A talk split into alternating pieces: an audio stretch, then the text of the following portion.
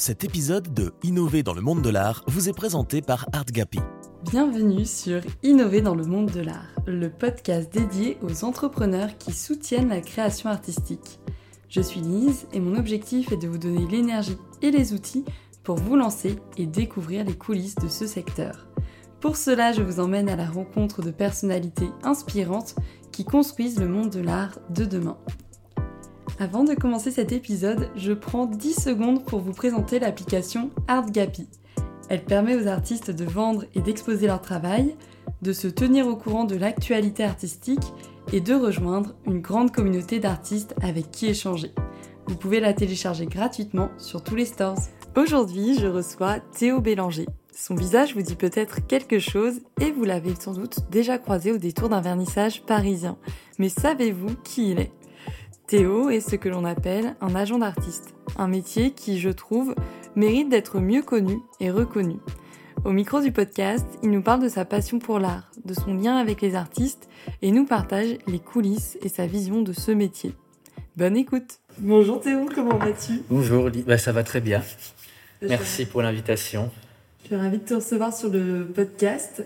Donc Théo, tu es agent d'artiste. Oui. Tu travailles avec des artistes dont j'aime beaucoup le travail, euh, notamment Clara Tournet, qui avait été euh, euh, interviewée sur la, sur la saison 1 du podcast dans la série d'été. Et je vais te demander, pour commencer, comme je demande à tous mes invités, comment s'est faite ta rencontre avec le monde de l'art? Le, ma rencontre avec le monde de l'art, il est venu il y a très très tôt, en fait, parce que mon grand-père est peintre. Et il avait un atelier euh, ouvert euh, dans une rue piétonne à Angers. Et donc, quand j'étais petit, j'allais souvent le voir dans l'atelier peindre, euh, où il vendait aussi ses toiles aux passants. Et donc, en fait, j'ai toujours été entouré par la peinture, surtout l'aquarelle, il est aquarelliste. Et puis, mon père peignait aussi et sculptait, mais de manière récréative, disons, et pas en termes de. pas professionnalisante. Donc en fait, j'ai toujours été un peu euh, entouré par euh, l'art, par la peinture, par, euh, par les choses visuelles, disons. Donc c'est pour moi quelque chose, disons, d'assez normal, l'art. Après, d'un point de vue professionnel, disons, je suis arrivé dans le milieu de l'art il y a à peu près 7-8 ans, après avoir été chargé de projet artistique. Donc tu as toujours un petit peu baigné dans le secteur. Toujours, j'ai toujours, été dans l'art. Toujours été dans l'art. De près ou de loin. Parce que des fois, quand on grandit dans une famille qui est dans un certain domaine, on peut avoir envie par opposition de faire quelque chose de très différent. Et toi, tu as su très tôt que tu voulais en faire ton métier, de, travailler dans pas du tout. Pas. du tout. pas du tout. Au début, on a toujours des rêves quand on est enfant. J'avais plutôt, euh, j'avais plutôt un profil scientifique. Et puis après, j'ai fait euh, des études de littérature, donc qui reste quand même dans la création, du moins la littérature est un art. Donc euh, finalement, j'ai pris un tournant euh, artistique, les arts et les lettres, de manière globale.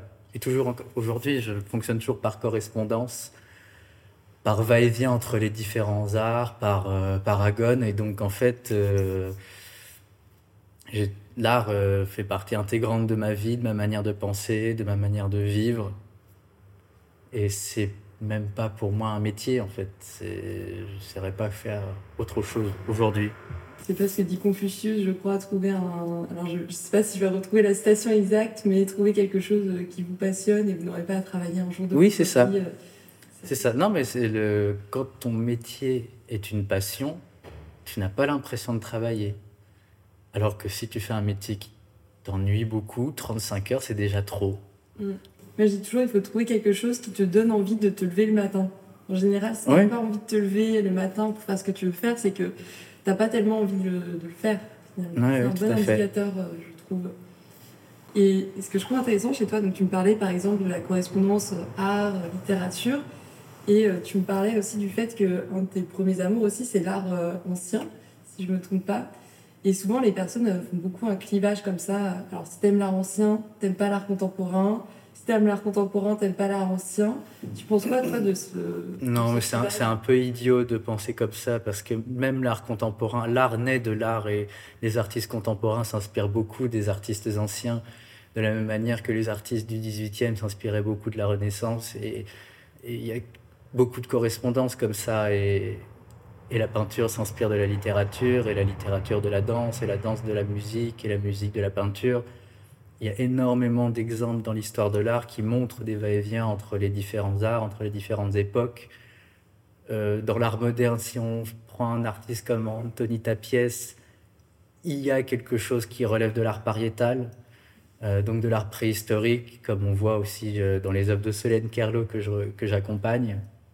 Que quand on regarde les peintures aujourd'hui, je ne sais pas, je vais prendre les artistes que j'accompagne aussi, de Mathias, où on a des techniques de la Renaissance italienne. Quand on regarde chez Clara, on a aussi quelque chose qui est de l'ordre de la peinture du 19e siècle d'un point de vue des, gammes chromatiques.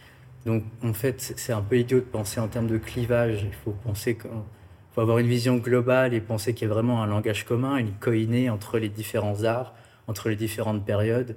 Et c'est comme ça qu'on avance dans l'art et dans la création. C'est aussi en regardant ce qui a été fait avant pour faire meilleur avenir.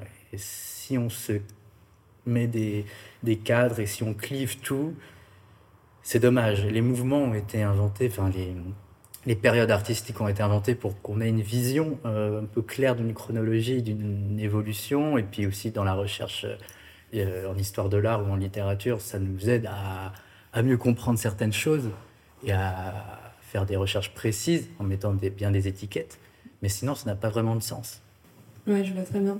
Comment tu fais pour euh, cultiver toujours ta, ta, connaissance dans les deux domaines? Parce que j'ai l'impression que je trouve que l'art, c'est une matière assez infinie. On n'a jamais fini d'apprendre. On n'a jamais fini. Tu vois, comment tu fais pour réserver euh, des espaces comme ça euh, dans un quotidien bien chargé pour continuer de cultiver cette, cette culture générale, cet approfondissement des connaissances Je me promène. la, majorité de mes semaines est composée de promenades, de flâneries. Ça peut être dans la rue, je regarde juste des immeubles, je me dis tiens, ça c'est un immeuble 18e mais qui a été recouvert par quelque chose qui a été refait. Et du coup, il y a quelque chose qui, a été fait après, restauré. Et voilà, c'est des choses, on s'intéresse, on écoute aussi beaucoup euh, les autres. de fait, le métier d'agent est aussi un métier de terrain, donc je rencontre quand même beaucoup de gens. Et j'écoute beaucoup les gens. J'aime bien écouter les gens. Et chacun a une histoire différente sur l'art et sur euh, la manière dont il appréhende certaines œuvres, certaines périodes. Et moi, ça m'enrichit beaucoup euh, d'aller euh, dans les musées, de voir des choses. Là, je suis dans une période de flânerie intense dans, dans les musées ou les, les galeries. Et euh, il, y a deux jours, je voulais aller voir les peintures de Noël Coipel au château de Versailles. Donc j'ai été au Grand Trianon voir les, peintures de Noël Coipel parce que ça m'intéresse. C'est, de la peinture de décor. Voilà, il a fait la chapelle de, la chapelle, il a fait aussi beaucoup de choses à Paris, au Louvre. Bon, c'est intéressant, parce que moi, ça me permet de me projeter aussi pour mes artistes. Je me dis, bon, ça, c'est possible. Euh, c'est pas de la, pas de la fresque minérale, hein, mais c'est de la peinture de décor. Mais ça me permet de, de, mieux comprendre aussi ce qu'on pourrait faire aujourd'hui sur les matériaux euh, d'aujourd'hui et comment on pourrait l'adapter, des choses comme ça. Ça, m'intéresse. Des motifs, euh, des drapés, des, des, ombres et les lumières, tout ça, ça c'est des idées qui, qui nourrissent aussi mon travail de réflexion en tant qu'agent. Ce qui est intéressant, c'est que je trouve que dans ta posture euh, d'ouverture, tu es comme euh, toujours en quête d'inspiration, comme le serait un artiste, mais sans pour autant être euh, artiste. Oui, un agent, c'est un artiste qui ne sait rien faire. C'est un peu un assisté intellectuel. Parce qu'on a les idées, mais on n'a pas les moyens de le faire. Donc, je suis incapable de faire quoi que ce soit. Hmm. Je, sais pas, je ne sais pas peindre, je ne sais pas prendre une bonne photographie, je ne sais pas sculpter, je sais écrire, mais c'est tout. Et, et oui, c'est moi l'inspiration est énorme. Enfin, j'ai besoin de, voir des choses, j'ai besoin de, sentir, d'aller euh, voir un opéra, de voir un ballet.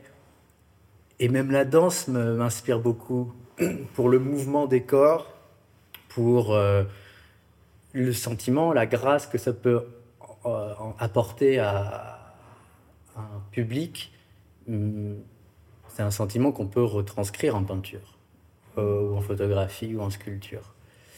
Voir un corps en mouvement, pour moi, ça peut être une narration en photographie, par exemple. Ça peut être une série photographique.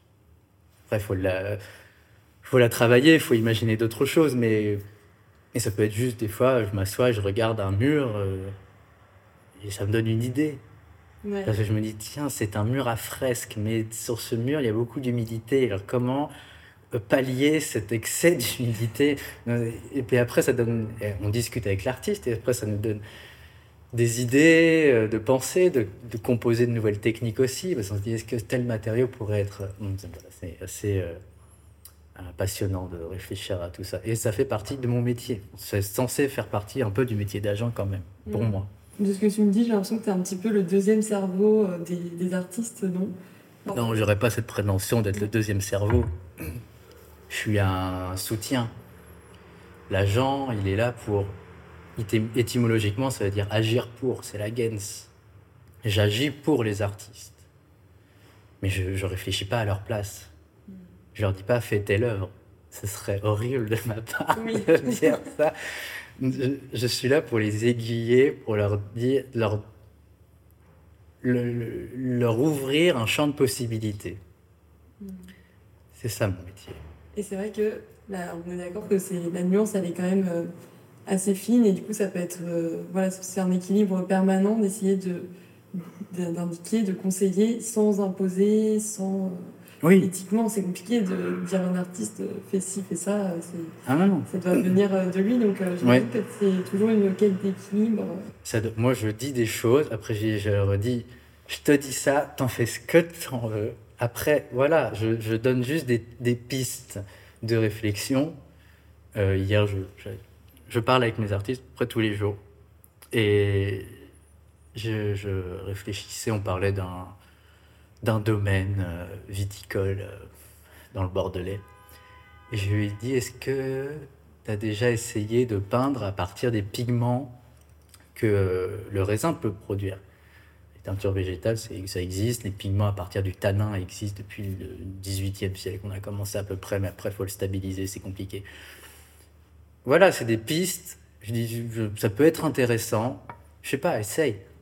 faut expérimenter. De toute façon, dans l'art, faut expérimenter. Si on n'expérimente pas, on n'arrive à rien.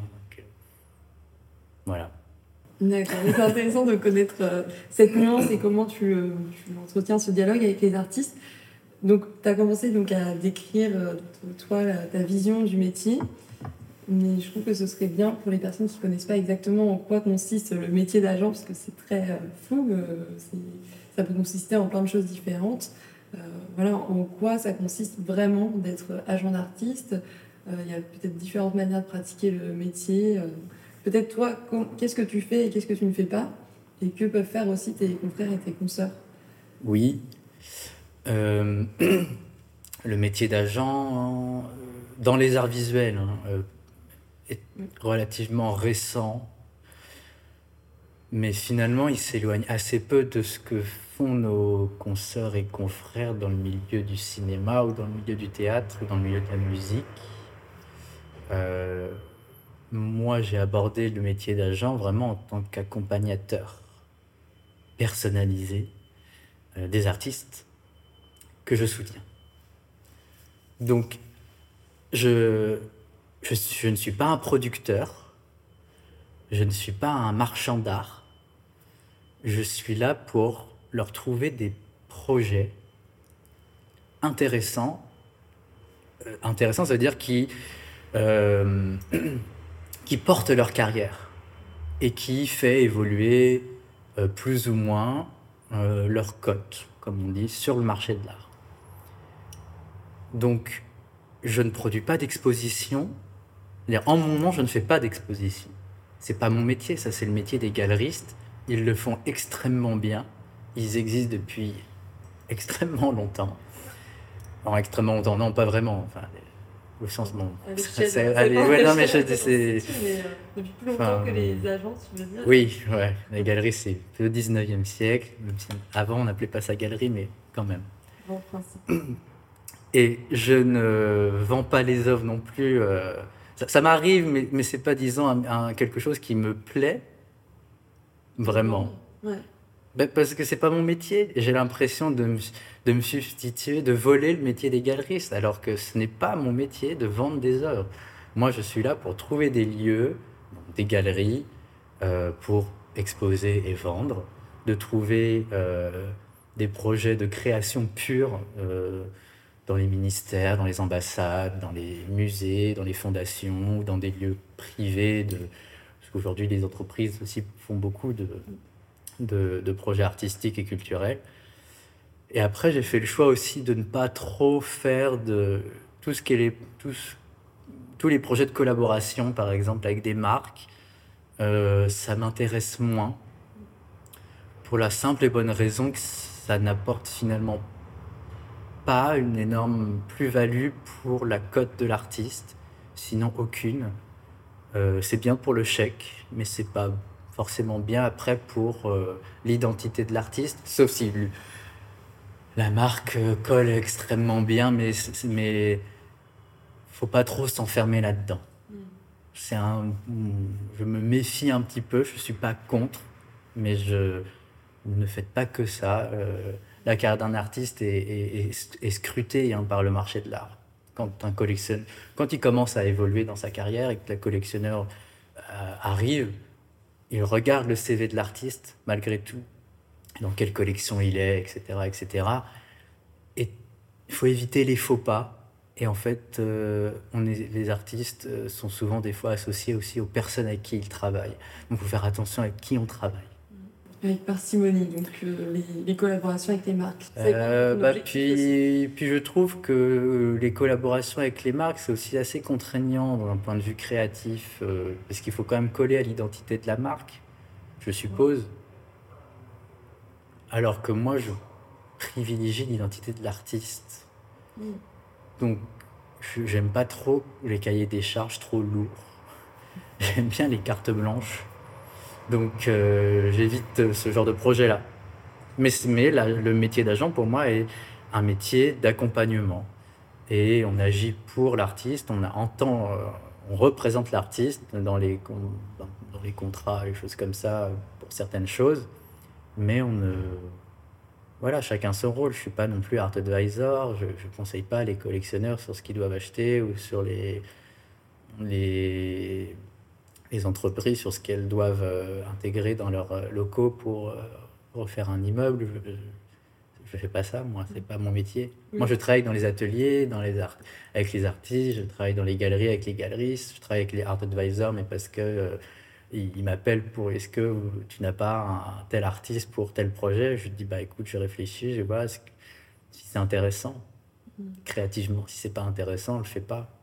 C'est un peu ça, un, un, filtre aussi pour les artistes, pour les aider à faire les bons choix, savoir dire non à certaines choses. Parce que des fois, c'est pas facile de dire non à des projets, on a peur de passer à côté de quelque chose. Oui, mais il faut, oui, mais il faut dire non des fois parce que faut faire très attention aussi aux projets qu'on nous propose parce que déjà, il faut qu'il y ait un contrat. Et, euh, et Cyril Gauvin en a très bien parlé dans, dans, dans son interview. C'est contractualiser les, les, choses et faire attention à ce qu'il y a aussi dans le contrat.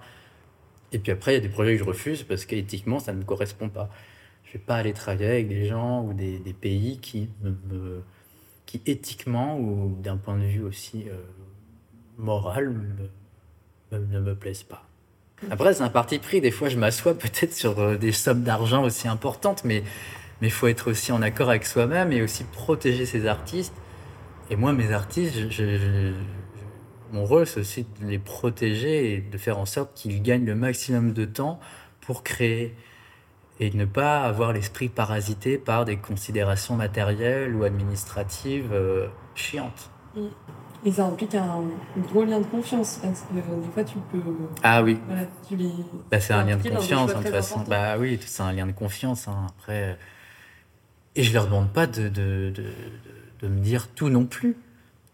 Et, des, des projets que, sur lesquels je ne travaille pas. Vous arrivez à un peu à vous répartir les tâches Oui, non, mais il y a des projets, ils le font de leur côté, c'est pas moi qui les ai trouvés, c'est pas moi qui travaille dessus. Par contre, je serai là. Je serai là au vernissage, je serai là euh, pour l'inauguration de telle ou autre chose. Parce qu'il n'y a pas de contrat d'exclusivité, donc ils peuvent travailler avec n'importe qui, ça ne me, regarde pas. Enfin, bah, ça ne me regarde pas. ça me regarde un petit peu, parce qu'il ne faut pas qu'on qu'on fasse les, mêmes projets, qu'on se marche dessus, mais ils sont libres. Hein. ils ne sont pas pieds et poings liés avec moi, ils ne les enferment pas à la cave. Et donc, pour rentrer euh, dans un côté un petit peu plus concret, donc euh, par rapport à ce que tu me disais, donc toi, tu peux placer des artistes dans des galeries, par exemple, en faisant l'intermédiaire. Qu'est-ce que tu fais? Tu vas avoir, euh, tu entretiens un lien avec un galeriste et puis tu essayes un peu de, entre guillemets, de vanter la qualité du travail d'un artiste pour. Ah bah oui. C'est ça. C'est beaucoup en fait de discussions, de choses aussi informelles comme ça. Ça, ça marche beaucoup par réseau, non? Ça marche beaucoup par réseau, évidemment mais dans n'importe quel milieu, je pense que le réseau est important, surtout dans le milieu de l'art. Mm. Euh, tous les milieux de, création euh, sont des milieux de cours, donc avec une grande partie quand même, disons, de mondanité et de, de discussion et de rencontres, informelles, enfin, formelles sous couvert d'informel. Exactement. mais moi, je fonctionne à l'humain, donc les galeristes, je les rencontre au détour d'une discussion. Et, si la discussion est agréable et qu'on a euh, des incointances sur la manière dont on voit l'art et dont on perçoit aussi les œuvres, bah, je me dis c'est peut-être intéressant de faire quelque chose ensemble. Essayons, enfin essayons. Regarde ce que j'ai à te proposer et puis euh, et, considérons peut-être euh, une collaboration future. Par contre, je, ne presse personne, je ne harcèle personne pour euh, des projets. Il y a des galeries, j'aimerais énormément travailler avec elles parce que elles correspondent, certaines correspondent parfaitement à certains de, des artistes que j'accompagne. Mais bah, parce que c'est pas le moment. mes artistes sont, certains sont jeunes, donc ils sont peut-être pas encore la, la, carrure pour, euh, pour entrer dans cette galerie, parce que le galeriste aussi a atteint son maximum d'artistes et qu'il n'a pas envie de, travailler avec quelqu'un d'autre. Je force pas. Ça arrivera. Je suis pas pressé. Le temps, euh, j'ai pas d'horloge dans ma tête, donc euh, voilà. Après, mais, en effet, c'est des discussions. Oui, voilà. C'est de la discussion, et puis après, euh, voilà, ça, les projets viennent quand ils doivent arriver. Je vois. Ouais, mais t'as un, petit couteau suisse qui a à la fois un bon relationnel, un, bon un sens un peu du, juridique, une bonne écriture, parce que j'imagine que tu fais euh, peut-être des. Des, des, communiqués de presse. Oui, par exemple. Oui, ça m'arrive. Tes réponses à des appels à candidature. Euh, voilà, ton quotidien, c'est beaucoup ça de de rédaction, de relecture de contrats et euh, de relationnel pour placer les artistes. Si on essaye d'imaginer ta, journée type, même si elle n'existe eh pas. Ben, mes artistes euh, me surnomment l'agent tout-terrain mm. parce que je suis partout, tout le temps, avec eux. Euh, je les aide même aussi à l'atelier. Il y a des choses que, pour l'accrochage et des choses comme ça, on essaye des choses. Je les accompagne un peu partout. Donc, mais oui, pour en revenir au contrat, il faut avoir des petites bases euh, juridiques pour au moins savoir lire un contrat et ce qui doit être fait dans un contrat, bien fait dans un contrat. Tout ce qui est juridique, euh, il faut avoir des, petites bases, enfin des bases, disons, qui permettent euh, de protéger au moins l'artiste. Après, je conseille quand même aux artistes de se renseigner aussi par eux-mêmes euh, en allant, bah, il y a plein d'organismes, hein. il y a la DAGP, le CNAP, il la Maison des artistes, et puis il y a les avocats aussi qui sont très importants. Mmh. tu complètes tous ces acteurs, c'est ça qui est intéressant euh, dans le fait de connaître ton rôle dans le milieu de l'art, c'est que ça permet de comprendre que dans le milieu de l'art, c'est beaucoup plus vaste que juste les galeries ou les musées. Il y a plein d'acteurs qui se complètent les uns les autres. Euh, c'est les métiers de l'ombre. Oui, voilà. C'est les métiers de l'ombre. Et puis les agents pour les artistes visuels, comme euh, on le disait tout à l'heure, c'est un métier assez récent finalement. Et on a pallié le manque de temps euh, qu'ont eu les galeries à un moment donné, puisque le marché de l'art a évolué, les contraintes euh, financières étant ce qu'elles sont, les galeristes ont eu moins le temps d'accompagner les artistes comme elles le faisaient avant. De fait, les artistes ont cherché des personnes qui pouvaient pallier euh, ce manque de temps. Ce n'est pas que les galeristes ne veulent pas le faire. Je pense qu'elles aimeraient le faire, mais elles n'ont plus le temps de le faire. Elles doivent gérer un lieu avec elles doivent euh, aussi gagner de l'argent, donc elles doivent faire des expositions quand même peut-être quatre fois par an, voire plus. Et une exposition, ça se prépare pas en un mois. Donc, elles n'ont plus le temps d'accompagner leurs artistes euh, comme un agent euh, doit le faire. La multiplication de ce métier est une conséquence aussi de l'évolution du, je pense. de l'art. Ouais, je pense. Tu arrives à savoir si vous êtes beaucoup à faire euh, ce métier, avoir une petite idée de combien vous êtes, euh, en tout cas sur Paris, à participer Est-ce que tu connais d'autres agents? À Paris, on doit être une, peut-être maintenant une vingtaine. Vous n'êtes pas plus très nombreux, ouais. Je, je suppose. Je sais pas du tout parce que en ce qui est drôle, c'est que je ne les vois jamais en, en vernissage. Mm. Ou alors je sais pas qui, qui ils sont. Mais ce que me disent les artistes ou les galeristes, c'est vrai que les agents, on les voit rarement en fait dans les, les, les vernissages ou les, les expositions. Donc Alors où sont-ils? Je ne sais pas. Chers collègues, où êtes-vous? Non, je- non, non, il y en a, non, il y en a, il y en a. Je, je peux en citer euh, plusieurs. Il y a euh, le studio Artera, euh, mené par euh, Mathilde Soubi et, et Giuliano Saldico. Il y a euh, l'agence Duet, qui est une nouvelle agence euh, représentée euh, par deux jeunes euh, femmes euh, euh, superbes qui, qui seront de superbes agents, parce que je les ai rencontrées récemment, parce qu'elles ont approché une de mes artistes pour qu'elles travaillent ensemble. Et évidemment, moi, j'ai dit oui tout de suite. Euh, de toute façon, c'est pas c'était pas à moi de dire oui ou non, mais en tout cas, fallait qu'on se rencontre malgré tout. Et, je pense que ça va être une, très belle collaboration. Et il y a d'autres agents un peu plus indépendants. hein, euh, euh, Véronique Massuget, euh, qui représentait beaucoup d'artistes italiens à, l'époque. Samantha Bororeo aussi, qui, qui sont des agents aussi remarquables. Donc oui, on est plusieurs. On est plusieurs. Et euh, je pense qu'on n'est pas assez parce que je reçois quand même beaucoup de demandes d'artistes chaque semaine. Malheureusement, euh, je ne peux pas euh, les satisfaire. Donc je refuse maintenant systématiquement les demandes, même si ça me plaît malheureusement, parce que je n'ai pas le temps pour faire ce que je fais pour tout le monde. J'accompagne euh, 10 artistes, c'est beaucoup. Et pour le travail que je- que j'ai envie de faire, au-delà, je, je ne pourrais pas. Je comprends complètement. C'est pas l'envie qui manque, mais euh, nous sommes limités par les 24 heures. Ah, on peut est pas limité créer- par les on pas se 24 pouvoir de créer heures. euh, bah euh, non, malheureusement, il faudrait acheter le temps avec les artistes qui va avec, mais c'est compliqué. c'est pas encore euh, une Non, possibilité. non.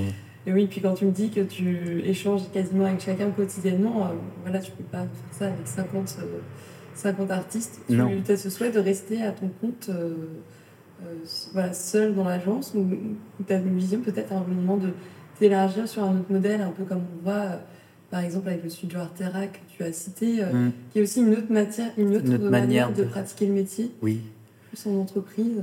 Euh, oui, oui, oui, on a, on a, une- une- on a deux visions différentes, je pense. Euh, mais moi, je préfère rester seul parce que je peux pas déléguer ma personne. Comme je fais un accompagnement personnalisé, fondé sur aussi ma vision de l'art, fondé sur mon esthétique et des choses comme ça, ça, je peux pas le. Il y a pas deux, deux personnes comme moi. alors, on n'est pas, on est unique euh, dans sa ça. personne. On est un individu. Je peux pas le, ça, je peux pas le dupliquer. euh, Heureusement pour les autres d'ailleurs, parce que euh, mon Dieu. beaucoup ta personne dans ce que tu fais. C'est- j'investis beaucoup de, de, de, de moi-même. Donc, euh, les artistes que j'accepte d'accompagner, c'est parce qu'on partage sensiblement euh, une même vision de l'art et une- le même travail en fait euh, d'exigence dans, dans, euh, dans la création.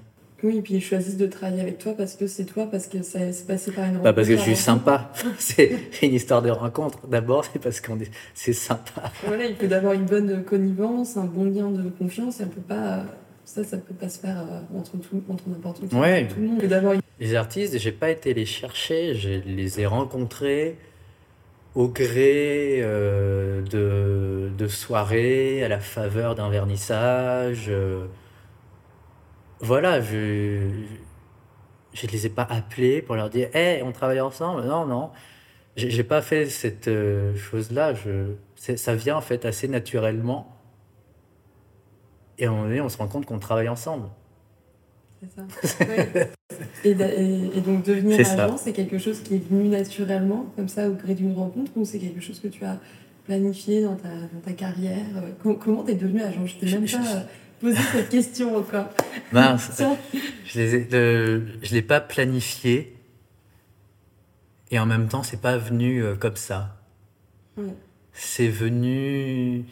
En fait, je crois que c'est un long processus d'adaptation euh, au milieu de l'art. Parce que quand j'étais euh, chargé de projet artistique, euh, c'est-à-dire où j'organisais des événements, enfin je co-organisais ou j'organisais aussi moi-même des, événements dans les musées euh, ou d'autres institutions, ça m'a formé aussi à. Ça, déjà, ça, ça a exercé énormément mon œil, ce qui est extrêmement important de- d'exercer son œil. Et ensuite, ça a permis de développer en effet mon réseau euh, dans le milieu de l'art. Et à force de rencontrer des artistes, que ce soit dans, le, dans la peinture, dans la photographie, dans, la, dans le théâtre, dans la musique, dans le cinéma, parce que j'ai travaillé avec tous les corps artistiques, euh, ça a permis de mieux comprendre les artistes et de fait, ça m'a permis de mieux les accompagner. Être chargé de projets artistiques, donc j'ai engagé aussi des artistes pour, faire les, pour performer ou pour euh, participer aux événements. Et puis à un moment donné, j'ai aussi réalisé plusieurs interviews pour la, pour la Fondation Hermès. Et donc ça a développé aussi mon oreille et mon écoute, qui est la qualité première d'un agent, c'est l'écoute. Et ensuite c'est l'œil. Mais d'abord c'est l'écoute. Et donc ça m'a permis de mieux comprendre les artistes, de me mettre à leur place et de mieux les accompagner. Parce que quand un artiste me parle de son travail, je sais maintenant exactement ce qu'il a en tête et ce qu'il a voulu faire. C'est hyper important. Ouais. Et sans prétention, des fois j'arrive à mieux le dire qu'eux. Parce qu'ils n'ont pas forcément le recul sur leurs œuvres, ce qui est normal. Et puis on leur demande pas non plus de parler. C'est maintenant on leur demande de beaucoup parler de leurs œuvres.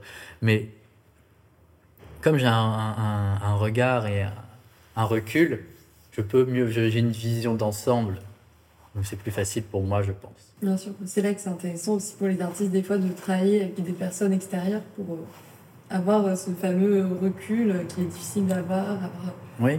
quelqu'un qui va poser euh, le mot juste sur euh, une émotion, une sensation, euh, c'est euh, super précieux. Oui, des fois, je, je vais juste à l'atelier parce que euh, il me demande de, de donner mon avis. Ouais. Qu'est-ce que t'en penses, Théo, de ça? Regarde, je viens de finir ça, qu'est-ce que t'en penses? Et avoir un avis qui n'est pas celui de tes amis qui vont euh, chercher toujours à te dire ce Oui, voilà. plaisir. Non, moi, ça m'arrive de dire, je pense que c'est pas terrible. Voilà. Je pense que ça, c'est pas terrible. Faut peut-être changer ça, ça ou ça. Je me permets de le dire parce que c'est aussi mon rôle. Mais pareil, je ne l'impose pas. Oui, en toute bienveillance. Je le dis en toute bienveillance, je le dis pas pour euh, casser la- l'artiste, c'est horrible. Non, non, je le dis parce que je- c'est mon ressenti face à une œuvre. Des fois, je me dis, bon, je ne suis pas certain que, ou là, c'est peut-être un peu trop dense, là, il y a peut-être un peu trop d'informations. Euh, là, la technique, euh, bon, pourquoi pas avoir euh, expérimente. Mm, Je, je crois qu'expérimenter, c'est le mot que je dis le plus souvent. Expérimente. Le fameux mot. C'est ce qu'on appelle la critique constructive et ton but c'est toujours de tirer l'artiste vers le haut. Donc, Ouais. Oui, parce que je crois à fond en ce qu'ils font et, j'ai des artistes que j'ai accompagnés très jeunes dans leur art. Et donc, c'est des fois encore, c'est un peu, bal- c'est un peu encore en balbutiement. Et ils tâtonnent. Moi, je suis là pour mettre des garde-fous pour leur permettre de pas trop dévier. Et euh, c'est comme ça qu'on avance. Et plus ils resserrent, on, arrive à cristalliser vraiment leurs pensées, c'est là où je me dis, bon là, je peux commencer à trouver des projets précis. Vraiment résonnent avec le travail de l'artiste. C'est hyper important de trouver un projet qui résonne avec le travail de l'artiste, avec son identité. Je ne vais pas aller chercher des projets uniquement parce que c'est sympa de faire ce projet dans tel lieu avec telle personne. Je vais pas tirer des fils euh, qui, qui n'ont aucun sens. L'idée de la qualité sur la quantité de viser juste. Toujours. Ouais. Toujours. On n'est on, on, pas, on produit, on fait pas du saucisson ou du vin, hein. donc on, la qualité avant la quantité. On pris le temps. Bon, le vin, il faut la qualité. et il faut, prendre le, il faut prendre le temps. Mais tout ça pour dire qu'on n'est pas dans une vision industrielle. On est, on est dans la création, on est dans l'art. On fait de la création, on crée des belles choses. Et donc, ça demande du temps et on a besoin de ça. Du temps, de la valorisation. de la valorisation. Euh, voilà. Je, rappelle toujours aux artistes que l'art, c'est un produit de luxe, en fait, et qu'il faut le traiter euh, comme un. Comme, euh, comme les plus belles productions de luxe, les mettre en, en valeur, les mettre dans leur écrin, en prendre soin. Et même quand un collectionneur acquiert une œuvre, je, je, m'assure toujours que, que ce collectionneur achète l'œuvre de façon sensible et pas de manière spéculative. Euh, alors, euh, c'est normal aussi de, spéculer sur les œuvres. C'est le, marché est comme ça depuis, depuis, depuis la Renaissance. Mais, mais si une œuvre est achetée de manière sensible, bah, c'est beaucoup mieux parce qu'on sait qu'elle va rester dans la collection. Et je sais aussi où la retrouver. Parce que euh, il arrivera peut-être dans dix ans que euh, une exposition dans un musée demande des œuvres d'une période ancienne. Et là, il faudra peut-être aller voir chez les collectionneurs pour un prêt d'œuvre. Et le collectionneur prêtera l'œuvre au musée pour l'exposer. Mais il faut que je sache où sont les œuvres des fois. Parce que il y a des œuvres, moi, qui étaient absolument magnifiques et je ne sais pas où elles sont parce que c'est moi qui les ai vendues, c'est pas moi qui vends, mais des fois je sais où elles vont et, je, ça me rassure aussi de savoir chez qui elles vont.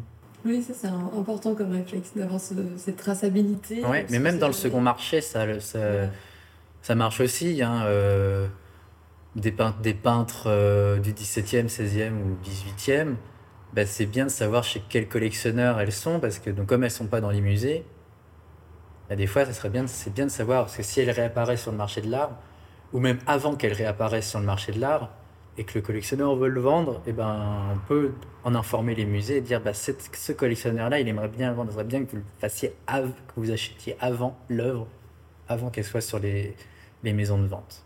Parce que sinon, on va être encore perdu. On retrouve, quand même, on retrouve toujours des choses. Oui.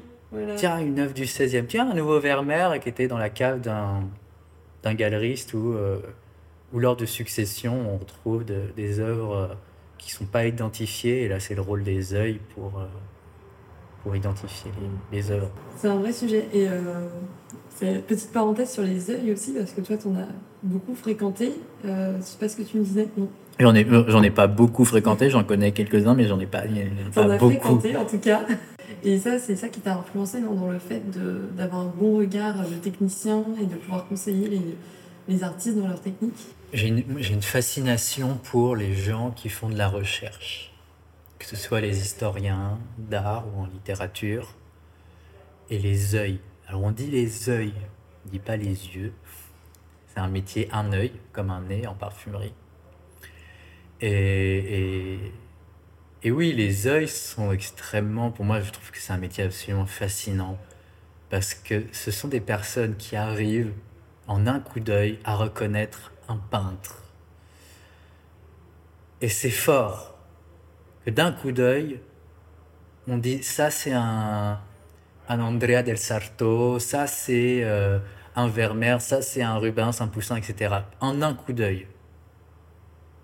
Parce que telle couleur, telle forme, telle technique, tel papier.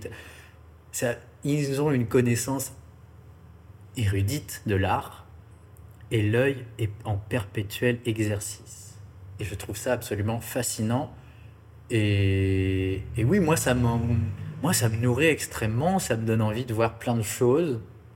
Euh, et d'affiner de, aussi ma connaissance, ce qui me permet d'aider encore mieux les artistes d'art contemporain.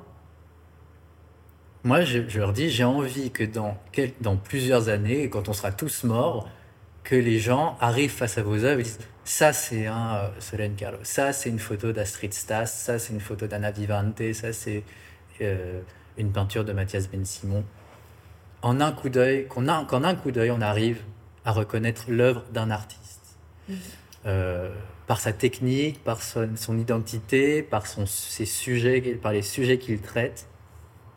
Et, je trouve que c'est important parce que c'est parce une reconnaissance, c'est beau et et ça enrichit aussi beaucoup aussi moi en tant qu'individu ça m'enrichit beaucoup de, de, voir des œuvres anciennes et nouvelles. D'où encore toujours l'intérêt de ce fameux pont euh, entre. Il faut avoir une vision globale. Exactement. Il faut faire des, corré- de des correspondances.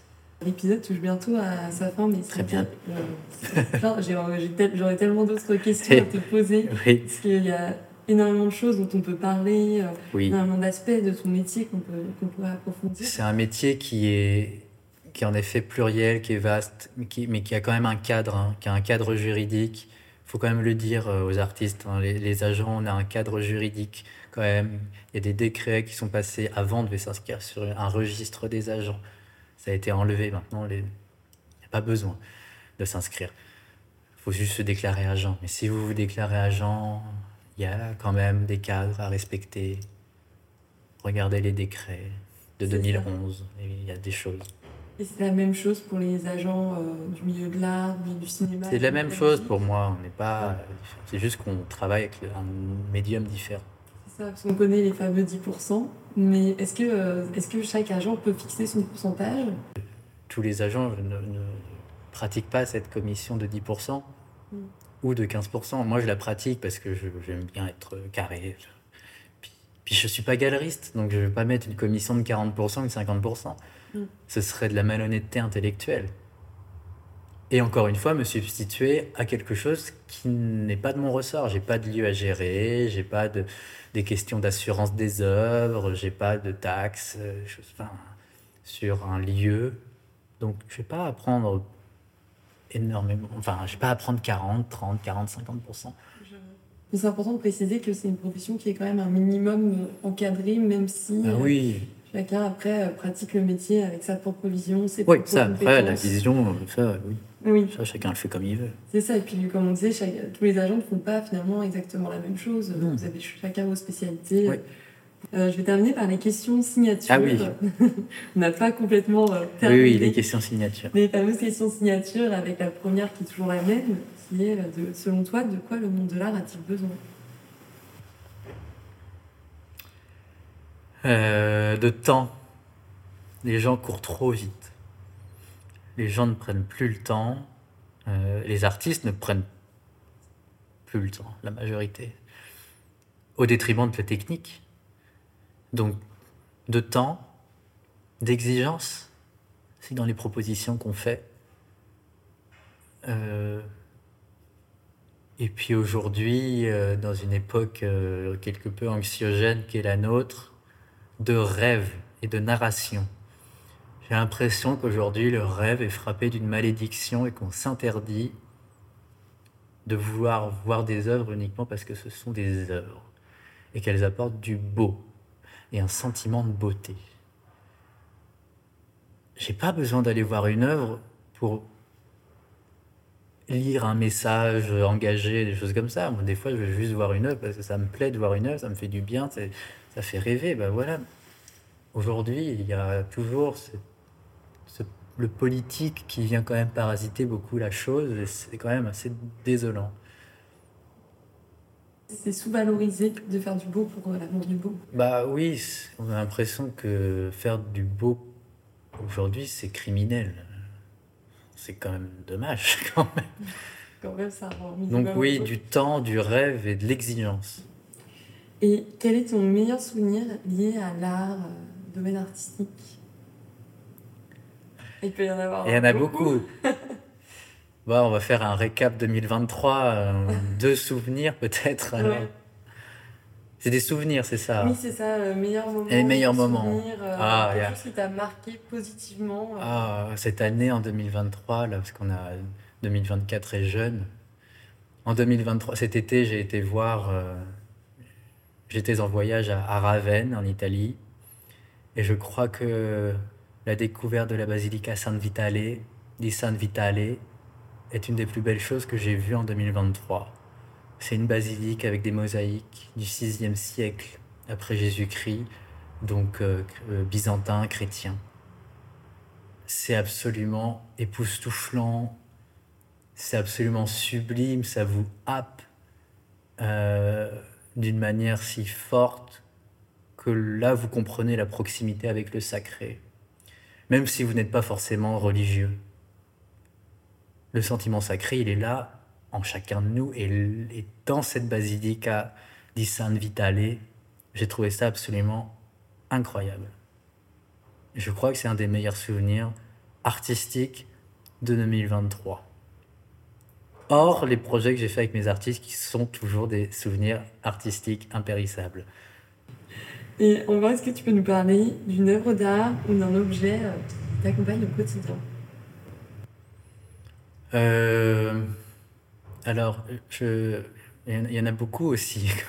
Parce que chez moi, j'ai beaucoup de choses. J'ai cette chance. Chez moi, j'ai une estampe japonaise euh, de la fin du 19e siècle. C'est pas rare, hein, parce que les estampes japonaises fin 19e siècle, il y en a énormément, parce que ça a été beaucoup produit après l'ouverture du Japon. Mais elle représente un, héron perché sur un arbre et en contrebas, vous avez un groupe de femmes en kimono qui discutent. Il y a ce héron qui les observe et qui observe aussi le, spectateur. Donc c'est une œuvre que, que j'aime beaucoup parce que le héron est un animal que j'aime beaucoup. Euh, donc c'est une œuvre que c'est une estampe que j'aime beaucoup chez moi. Et, et les broches aussi que je porte, euh, parce que je suis, je porte beaucoup de broches. Et là, ce sont des broches. Là, j'en ai deux, donc une sur veste de costume et mon manteau. Ces deux broches de Sidney Caron, c'est qui est un, designer que j'aime beaucoup. Ce sont les broches de ma grand-mère que je porte tous les jours et j'en ai beaucoup. Et c'est des broches des années 80. C'est un- Sidney Caron est un créateur des années 80 et ce sont des broches d'inspiration de style art déco, inspirées euh, aussi du modernisme de Corbusier et de tous ces architectes qui ont marqué aussi le début du XXe siècle euh, par leur architecture, qu'on retrouve à Paris d'ailleurs de manière très intéressante, dans le 16e arrondissement euh, et ailleurs. C'est comme si tu portais toujours une petite sculpture sur toi. Exactement, exactement. Eh bien, merci beaucoup Théo. Bah, merci infiniment. C'était très plaisant. Merci beaucoup d'avoir écouté cet épisode. Si vous l'avez aimé, vous pouvez venir me le dire sur le compte Instagram du podcast ou en envoyant un message directement à Théo. Cela nous fait toujours plaisir, à moi et à mes invités. Un grand merci à Kylian Goujon pour le mixage audio et la composition du générique. Merci également aux partenaires du podcast, Artgapi qui sponsorise cet épisode et La Perle, partenaire presse du podcast. Pour en savoir plus sur eux, rendez-vous dans les notes du podcast. Quant à moi, je vous dis à dans un mois pour un prochain épisode.